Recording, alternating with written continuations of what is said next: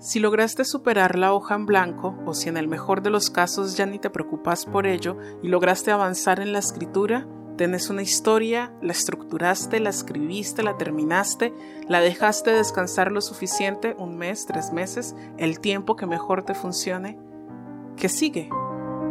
El objetivo de dejar descansar tu texto es que cuando vuelvas a él puedas acercarte desde la distancia, es decir, lo ideal es que ya no sientas tu texto como un hijo, que puedas verlo con un ojo científico si se quiere, analizarlo de principio a fin cuestionando todas las decisiones que tomaste hace meses con tanta seguridad y corregir. Lo primero, quitar todo lo que no ayude a contar la historia. Si tenés escenas para explicar y no para mostrar lo que ocurre, entonces toca quitarlas. Eso es fácil de decir, pero tal vez no sea fácil de asimilar.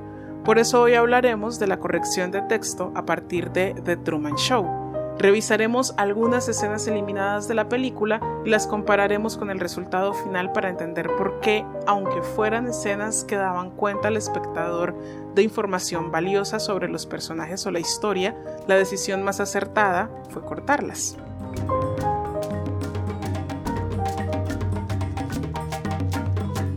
Estás en el calentamiento del gimnasio para escritores. Acá cada semana te entrego el análisis de un texto dramático. Hoy hablaremos de la corrección del texto a partir de la película de 1998 The Truman Show. Mi nombre es Eddie Janet MH. Soy escritora, directora de teatro, docente, fundadora del gimnasio para escritores y tu entrenadora personal. ¿Empezamos?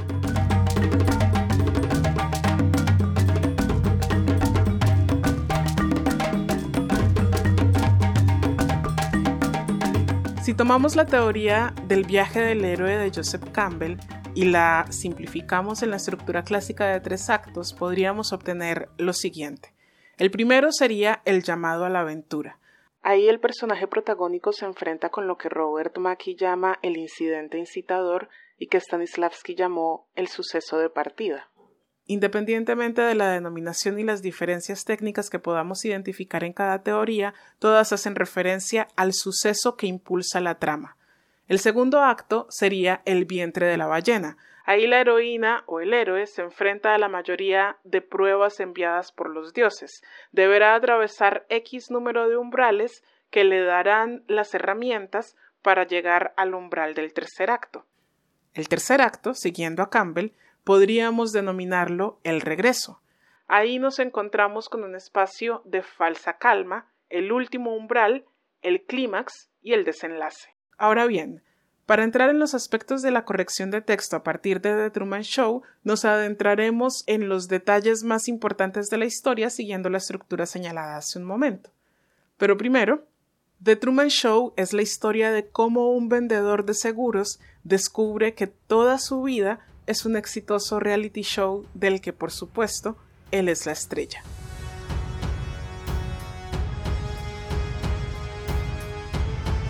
Acto 1. El llamado a la aventura o el encuentro con Sirius. La rutina diaria de Truman es la siguiente. Primero, saludar a los vecinos de enfrente. Segundo, saludar al vecino de enseguida.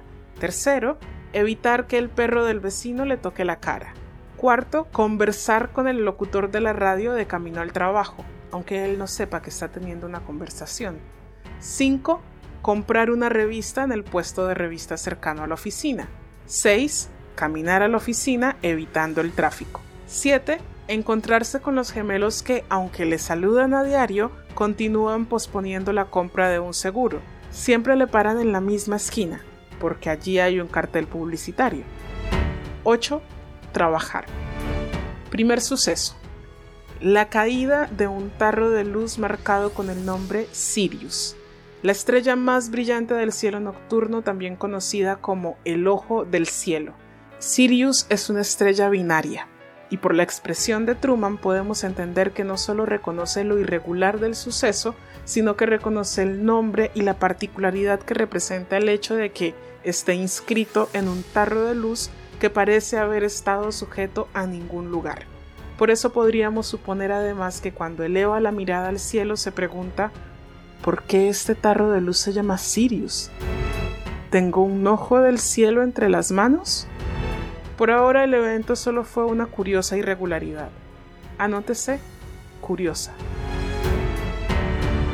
Siguiendo entonces con los sucesos de la historia como nos fue presentada en la película, descubriremos que Truman tiene una fobia. Para ello, en lugar de una escena en la que haya una conversación en la que alguien diga Truman tiene fobia al mar porque ahí murió su papá, nos entregan una escena en la que él debe tomar un bote para ir a hacer una venta, pero no logra pasar del muelle. Segundo suceso. Aquí llegamos al primer principio que nos deja The Truman Show para la corrección de textos dramáticos.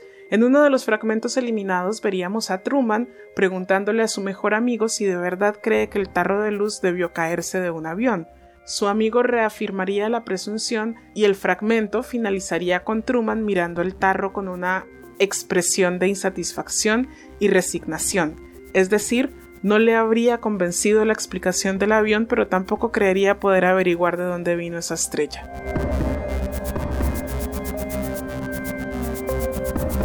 He hablado de fragmento y no de escena porque para que llegue a ser tal debe haber al menos un suceso que provoque un cambio en los personajes. Este fragmento entonces podría ser parte de la escena donde Truman le cuenta a su amigo que desea viajar a Fiji. En esta escena recuerda la muerte de su padre, y para acrecentar el aire de tristeza, Llueve, pero la lluvia primero le cae solo a Truman, similar a la nube de nieve que Elsa le da a Olaf para que no se derrita en el verano. El fragmento eliminado reafirmaría el hecho de que algo raro está pasando, pero es una reafirmación innecesaria porque no aporta nada al personaje protagónico, ni acrecienta la duda ni le impulsa a hacer algo, lo que sí provoca el suceso de la lluvia irregular. En definitiva, el fragmento debería irse sí o sí. Tercer suceso.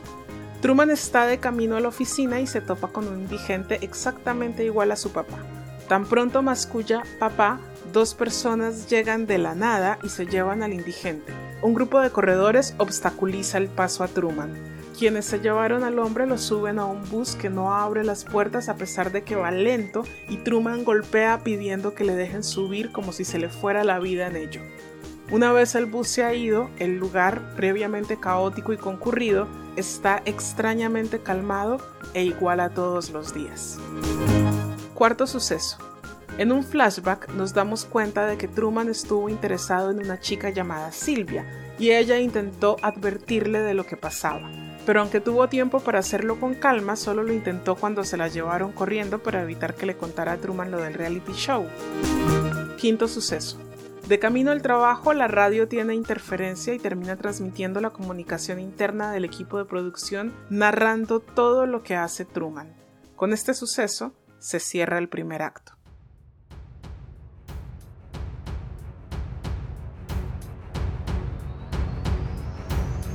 Acto 2. El vientre de la ballena o la revelación. Prometeo entregó a los mortales el fuego, símbolo de conocimiento, y fue castigado por los dioses. Eva comió de la fruta prohibida, también símbolo de conocimiento, y fueron castigada ella y toda su descendencia, es decir, toda la humanidad. En el Nuevo Testamento, el libro de las revelaciones es también conocido como Apocalipsis y narra el fin del mundo como lo conocemos. Luego del incidente de la radio, Truman sospecha. Rápidamente articula lo que le gritaba Silvia cuando se la llevaban. Cito, todo es falso, todo es por ti, todos fingen, decía. Con los últimos acontecimientos, la estrella caída, la lluvia selectiva, el indigente con la cara de su papá, la extraña manera en que se llevaron a Silvia y la radio narrando lo que él hacía, Truman, aunque no sabe qué ocurre, sospecha. En este acto se nos presentan las primeras batallas entre un hombre que busca el conocimiento, que busca la verdad, y un Dios dispuesto a matarle para ocultarla. Si el hombre gana la guerra, encontrará la puerta hacia el nuevo mundo. Si gana Dios, el hombre morirá. La sospecha de Truman es mostrada a través de sus acciones. Por primera vez rompe su rutina y en lugar de entrar al edificio en el que trabaja, se sienta en una plaza a observar. Sabe que algo no está bien. Sospecha que todos hacen parte de alguna especie de complot. Se siente perseguido. Se levanta alterado y pasa la calle sin prestar atención al tráfico. Un bus casi le atropella y entonces se le ocurre, ¿puedo controlar el tráfico? Y la respuesta es obviamente sí. Antes de pasar al suceso de esta escena, hablaré del segundo principio para la corrección de texto dramático que nos deja de Truman Show. Este fragmento incluía el encuentro de Truman con un hombre que pasaba junto a él trotando. Truman le detiene y le dice que le conoce, que lo vio en silla de ruedas, que él le dio un sándwich. El hombre lo niega, pero Truman sabe que no se equivoca. Para conservar este fragmento de la secuencia, debían incluir también el momento en que Truman le da al hombre en silla de ruedas el sándwich. Eso ocurriría en la plaza mientras Truman lee en un banco, de modo que la predecible rutina de Truman sería más amplia. Lee en la plaza.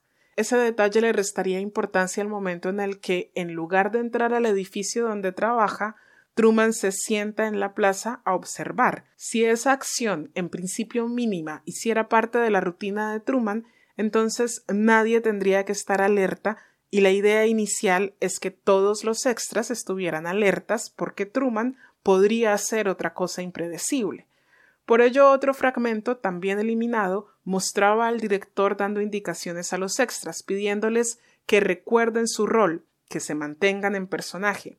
De estos dos fragmentos eliminados podemos sacar dos principios.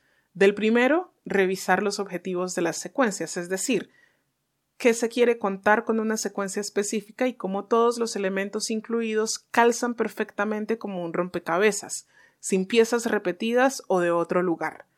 Del segundo, que es importante cuidar cómo se presenta un personaje. Hasta este momento no hemos visto al director. Leímos su nombre en los créditos del programa, sabemos que se llama Christoph, probablemente en alusión a Jesucristo, pero nada más. Teniendo en cuenta que Christoph se llama a sí mismo el Creador, su carácter divino estaría reducido si su primera aparición es dando indicaciones a los extras como bien podría ser cualquier otra persona del equipo de producción del programa. En esta escena descubrimos qué cree Truman que está pasando. Su teoría es que tiene que ser algo relacionado con su padre, porque está seguro de que está vivo, la idea de viajar está ahora más fuerte y se lo confiesa a su mejor amigo. Esta resolución es el suceso más importante de la escena. Es lo que impulsa la siguiente, donde Christoph empieza a atacar con más fuerza. John Turby, en el libro Anatomía de la Historia, habla de la secuencia de revelaciones. Sugiere tomarla como un todo, por lo que en este análisis veremos el segundo acto de The Truman Show como una sola secuencia, y refiere, para su consecución apropiada, tres principios. Primero, la secuencia de revelaciones debe ser lógica. Las revelaciones deben ocurrir en orden de modo que el personaje protagónico aprenda de ellas. Segundo, deben ser construidas con niveles de intensidad. Idealmente, cada revelación será más fuerte que la anterior. Tercero, las revelaciones deben tener un ritmo creciente, esto eleva el drama porque la audiencia es golpeada con sorpresas más densas. Para continuar, anotaremos cada revelación de la secuencia. Primera, Truman ve a un extraño mirar el reloj, luego mirarlo a él, y cuando hacen contacto visual, el extraño quita rápidamente la mirada y finge despreocupación. A los ojos de Truman, el extraño actúa como espía. Revelación. Alguien le está vigilando. Segundo, Truman intenta controlar el tráfico y lo logra. Revelación. Varias personas están involucradas. Le vigilan en los alrededores de su trabajo.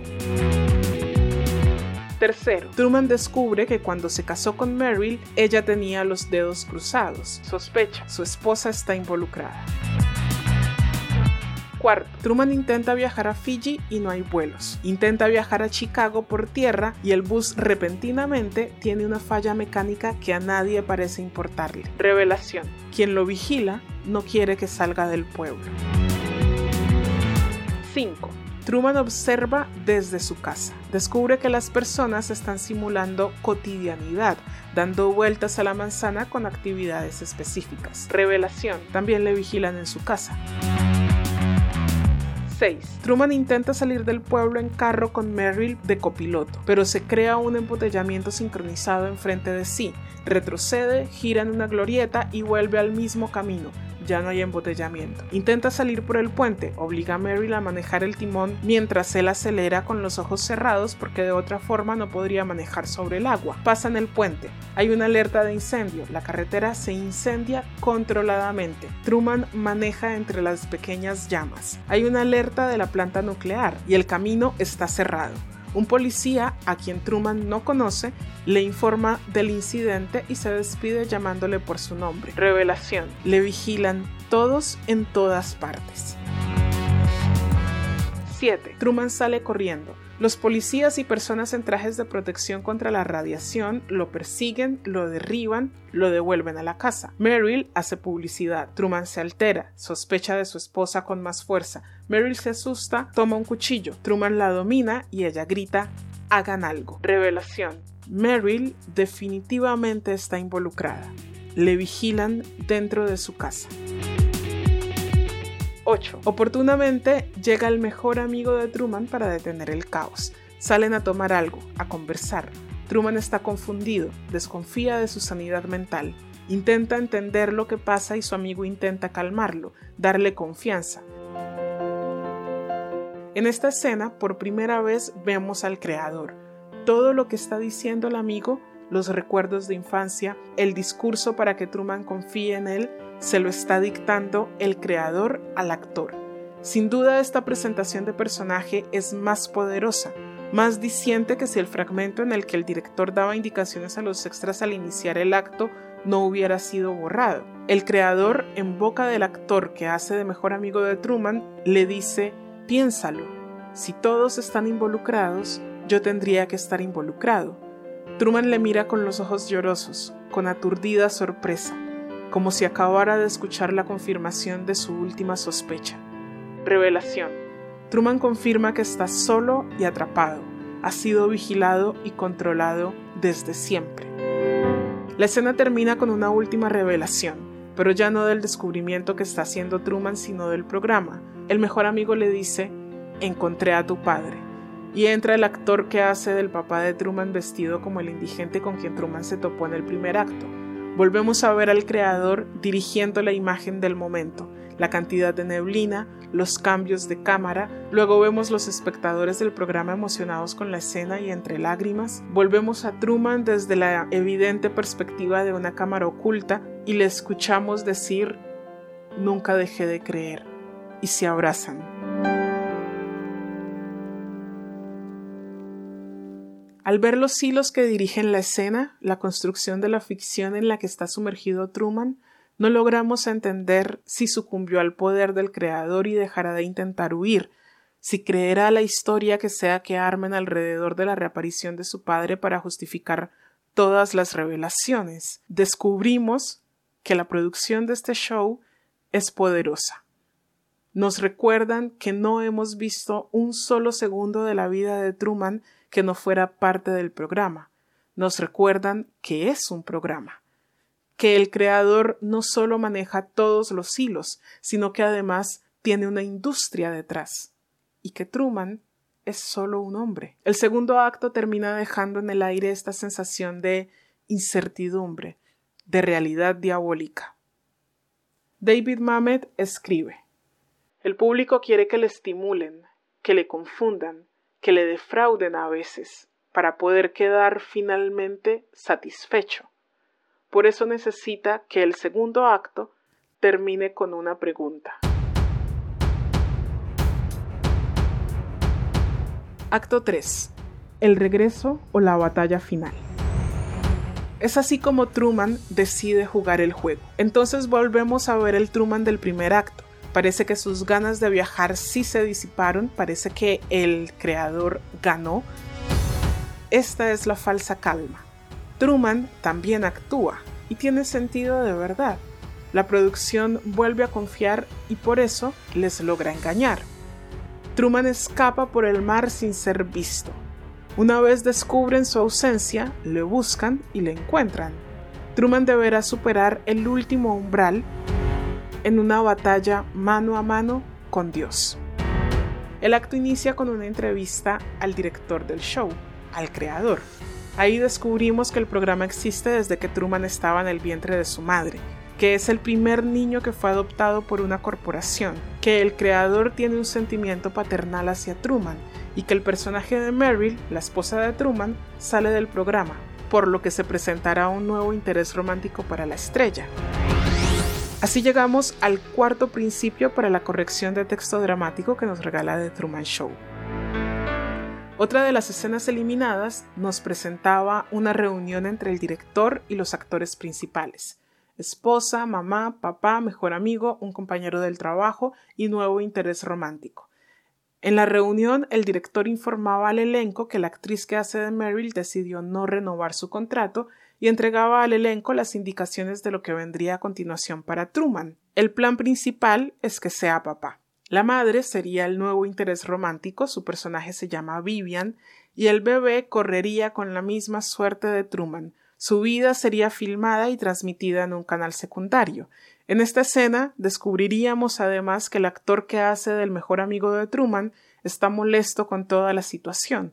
La escena terminaría con él preguntando si una vez Truman muera, se volverá al formato de un solo canal. La pregunta es intencionalmente provocadora, por lo que el director creador da por terminada la reunión. Ahora, si la escena brindaba información tan valiosa, ¿por qué eliminarla? Precisamente por eso. El principio de oro es si la escena no tiene sucesos, no es una escena. Y si solo se vota información, no es relevante para la historia. Aunque los datos que se compartían en esta reunión eran interesantes, la historia no perdía nada si esos datos no estaban. Diferente es el caso de los momentos en que son mostrados los espectadores del show, por ejemplo. Sus pocas apariciones suelen ser para votar información, pero su función principal es darle forma al universo en el que se desarrolla la historia. Su presencia hace la historia más creíble. Volviendo a la batalla final, cuando la producción descubre que Truman no está, deciden cortar la transmisión. La situación es caótica. Organizan a los actores para que salgan a buscarlo. La tarea es dificultosa porque todo está ocurriendo en la madrugada. El creador hace que amanezca temprano y es así que ante la luz del sol le encuentran en el único lugar que no habían buscado, el mar. La fobia de Truman se había generado porque su padre murió ahí, pero ni estaba muerto ni es su padre. Eso deja un amplio terreno ganado para forzarse a superar la fobia y salir de ese lugar es motivación suficiente. El creador, quien cree conocer a Truman mejor que él mismo, da la orden de buscar en el mar. Intenta hacer que se devuelva atacándole con lluvia, rayos y olas. Pone en riesgo su vida porque en su opinión, si nació en pantalla, puede morir en pantalla. Siente que le pertenece al ser el creador, si le dio la vida, puede quitársela. Pero Truman resiste, prefiere morir que volver, y así, sobreviviendo a la última ola enviada para ahogarle, el creador reconoce que ha sido vencido. Truman llega a la pared del domo. Está desconcertado. Por un momento cree que en verdad no hay manera de salir, y entonces descubre las escaleras que le conducen a la salida Camina sobre las aguas ahí donde el mar se junta con el cielo, sube las escaleras para salir y es entonces cuando el Creador le habla. Le explica su vida, le dice quién es y le propone continuar con el show. Truman se despide, hace una reverencia y se pierde en la oscuridad que le conduce al nuevo mundo.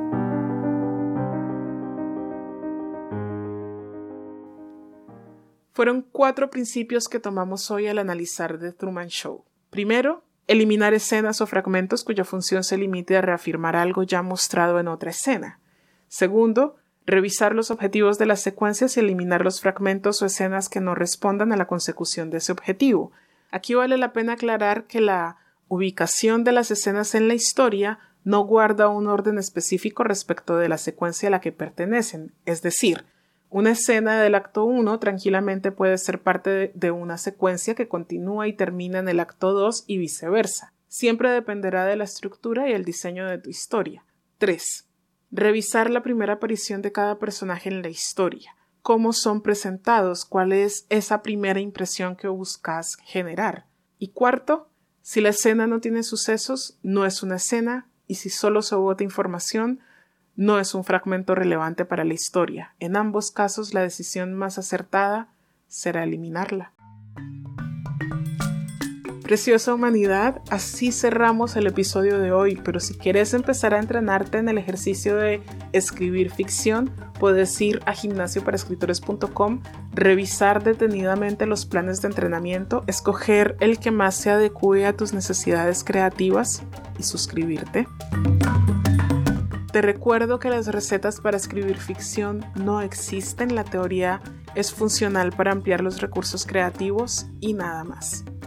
Muchísimas gracias por escucharme, un saludo, un abrazo gigante y hasta luego.